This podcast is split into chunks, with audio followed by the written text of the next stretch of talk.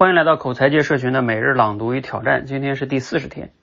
成长型思维模式啊，现在已经是一个广为人知的心理学概念了。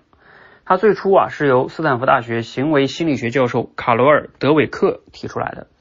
德韦克教授呢，在研究学生的学习动机时发现啊，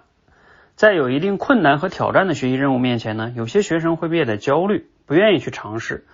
有些学生呢，不但不会焦虑，而且还很享受这个学习过程。那为了深入的解释这种现象呢，德韦克教授提出了思维模式理论。这个理论认为啊，人有着两种截然不同的思维模式，一种呢是成长型思维模式，一种呢是僵固型思维模式。两种思维模式最核心的差别呢，就在于看待能力的方式。一般来说呢，拥有僵固型思维模式的人啊，会倾向于认为智力水平是天生的。他们会把表现结果与自己的能力和智力水平等同起来，他们很怕犯错，因为犯错是对自己能力的一种否定，所以他们特别在意结果，喜欢追求表现型目标，而不会去关注提升和进步的机会。拥有成长型思维模式的人呢，则会用发展的眼光来看待智力和能力，他们相信能力是可以通过后天的努力而提升的。如果问他们觉得自己最成功的时刻是什么，他们会回答是通过自己的努力克服了困难的时候。他们看重在过程中自己的努力以及获得的提升，而不仅仅是以结果论成败。因此，他们会更喜欢为自己设定成长型目标。好，内容呢来自于苏尊匡老师的《成为自控者》这本书。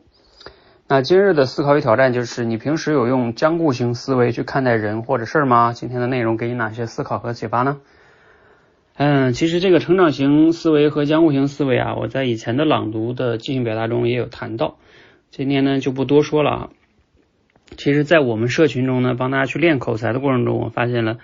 其实很多的学员啊都有这方面的。思维模式的这个问题，其实每个人啊，我相信或多或少都有一些，只是呢，你要看有多严重而已。有些人的这个僵固型思维模式已经根深蒂固，非常严重啊。就比如说，他会觉得啊，比如说很多人讲话为什么会紧张，不就是担心嘛？如果我讲的不好，你看多丢人啊，然后多丢人以后别人就对吧，看不起我呀，是吧？老板就不会重用我呀。